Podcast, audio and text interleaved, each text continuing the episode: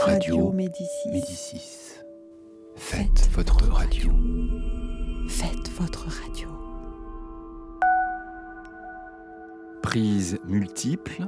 Faites votre radio.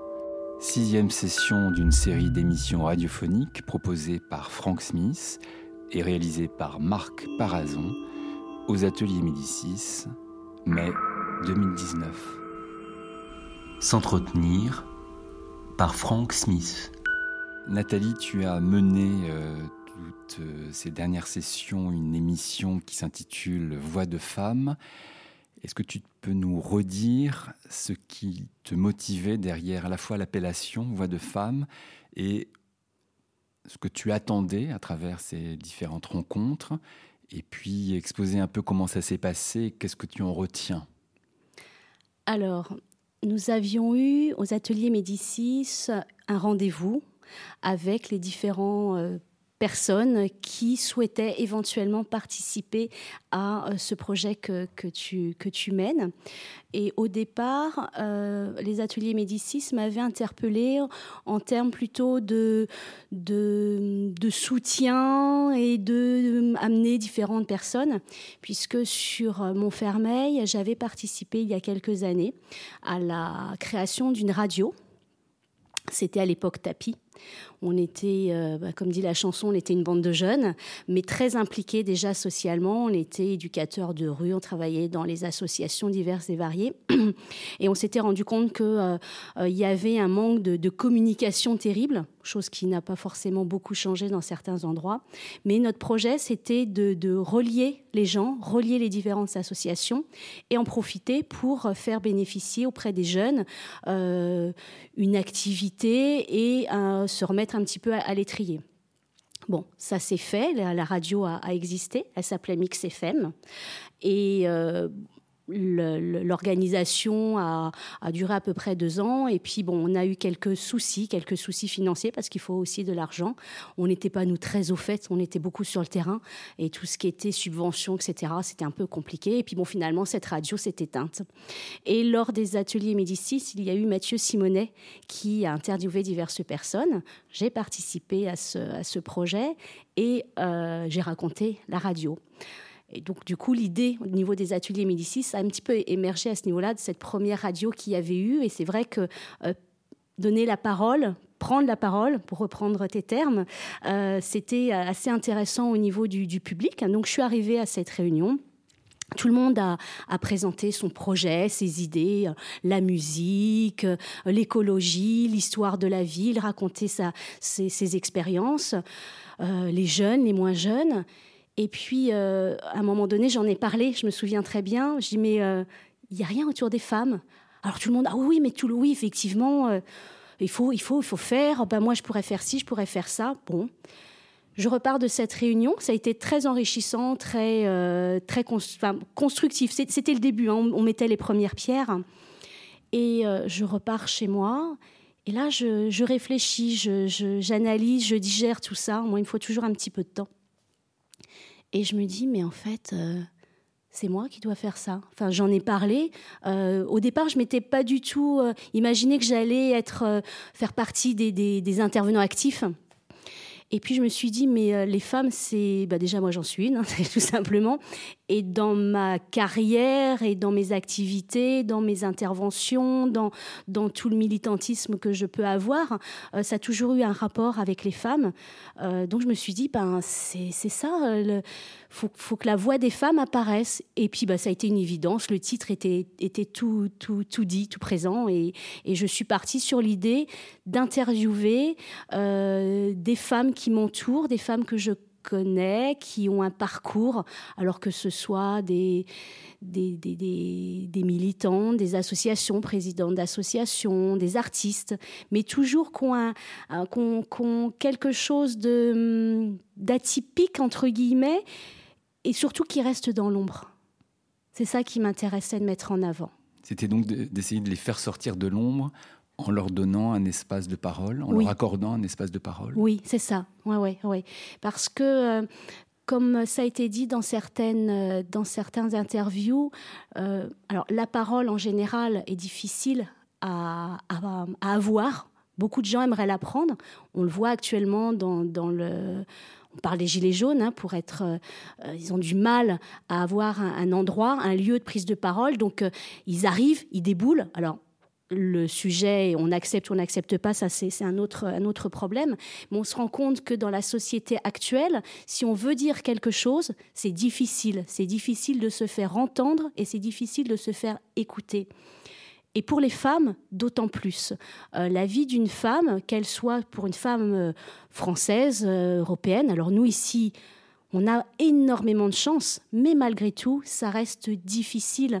L'organisation d'une société, on est dans une société patriarcale, le nom reste encore, ça reste difficile pour les femmes.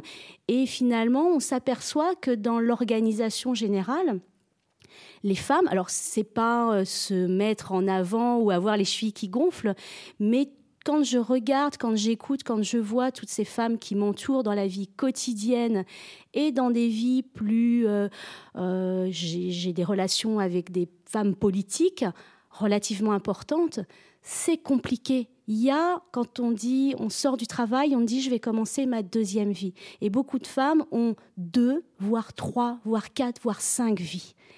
Et ça, on le dit comme ça, mais c'est pas mis en avant. Et c'est ça que je voulais, je voulais essayer de faire. Alors, euh, concernant le combat des femmes, euh, depuis 2-3 euh, ans, après l'affaire Weinstein et le mouvement MeToo, on a l'impression tout de même que la parole des femmes en général s'est un peu libérée.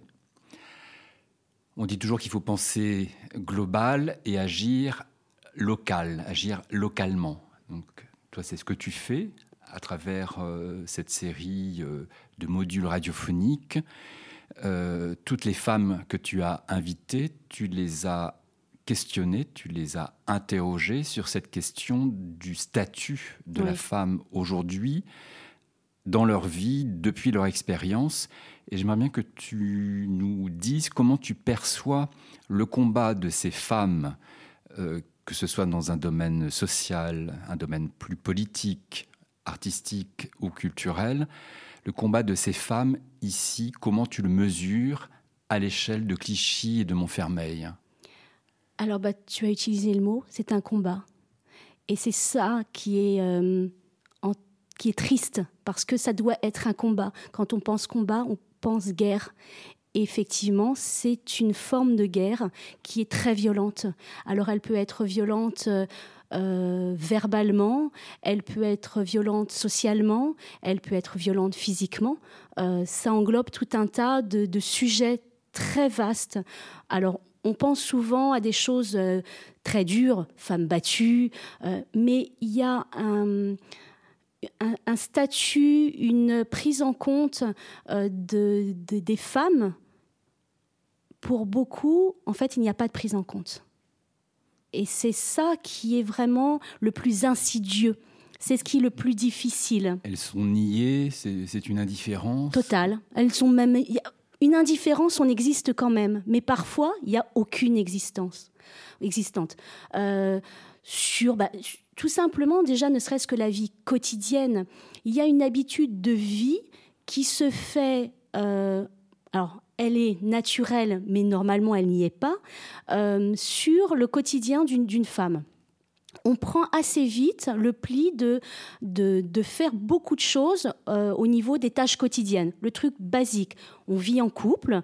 Euh, il y a des familles françaises hein, euh, qui ont une éducation, qui ont et qui finalement se rendent compte. Moi, je vois dans mon entourage, et moi la première, on fait énormément de choses à la maison. Alors, on a un mimétisme par rapport à nos mères qui avaient été déjà un peu éduquées comme ça, et nos grands-mères où ben, la femme était, euh, ben, comme euh, dans certains pays encore, elle est là pour s'occuper de la famille, de la maison, donc toutes les tâches ménagères, et s'occuper de euh, l'éducation des enfants toute seule. le mari, le père arrive en soutien financier. Point la société change, notamment en France, hein, quand même. Donc, euh, bah, les, femmes sont allées travailler. Donc, euh, il y a moins de temps. Il y a moins de temps, mais il faut toujours faire autant. Et c'est ce qui est compliqué à changer. Et c'est ce qui est compliqué dans les couples, euh, parce que du coup, bah, l'homme veut bien participer. Alors c'est terrible à dire, veut bien participer. Mais tout le monde en fait est perdu, que ce soit l'homme ou la femme, tout le monde est perdu parce que euh, les repères sont en train de changer et c'est très long. Euh, et puis, ben, quand on est euh, un peu entre guillemets le pacha, c'est quand même la place la meilleure. Donc, j'entends qu'on n'ait pas, qu'il n'ait pas envie de la perdre. Hein. Mais du coup, effectivement, pour notre quotidien de femme, c'est un combat perpétuel, perpétuel, perpétuel. Et c'est ce qui use les femmes. Et du coup, ben, à un moment donné, elle baisse les bras. Et ben, bon, ben, tant pis, je vais aller toute seule faire les courses. Ben, je vais faire la vaisselle, je vais rentrer, il n'y a pas à manger, je vais faire à manger. C'est toutes ces petites choses qui sont aussi terribles à vivre, ce petit quotidien.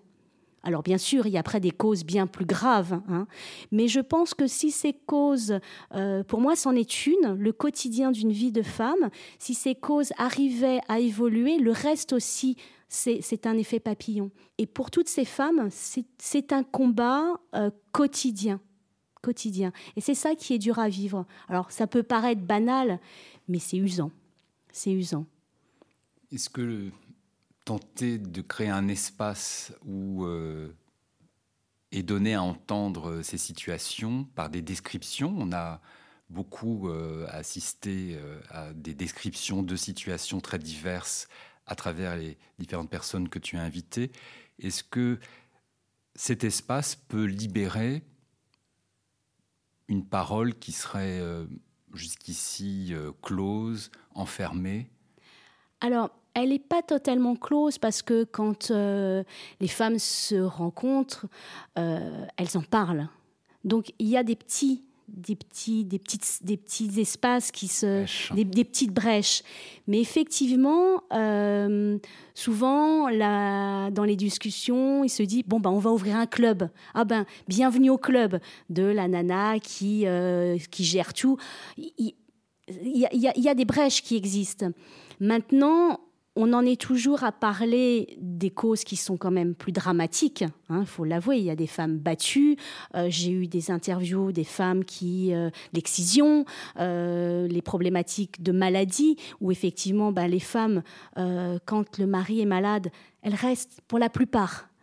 Quand une femme est malade, il y a un gros pourcentage d'hommes qui quittent, qui quittent leur femme.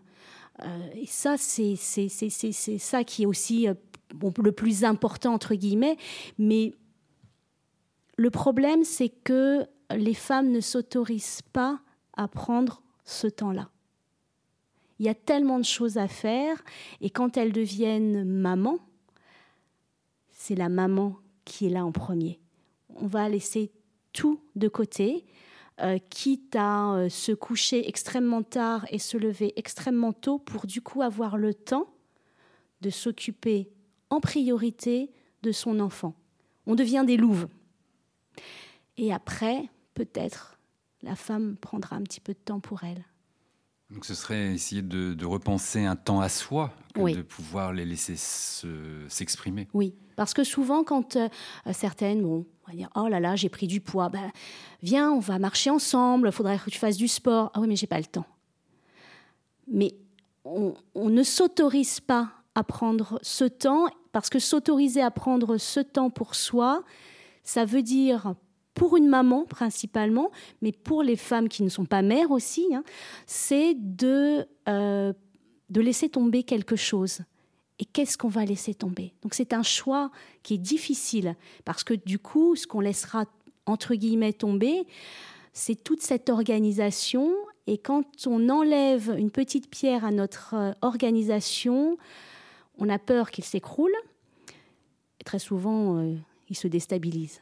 Et là, eh ben, il faut remettre tout en place. Donc ça demande une autre énergie encore en plus. Donc on est un petit peu, voilà, c'est un petit peu le chien qui se mord la queue, mais moi je le, enfin, j'arrive, je me force à le faire, on y arrive. Mais c'est vrai au détriment de, de certaines choses. Alors on espère que ce projet radio euh, pourra être prolongé, que cet espace réservé à la parole des femmes pourra être entretenu grâce à ta participation.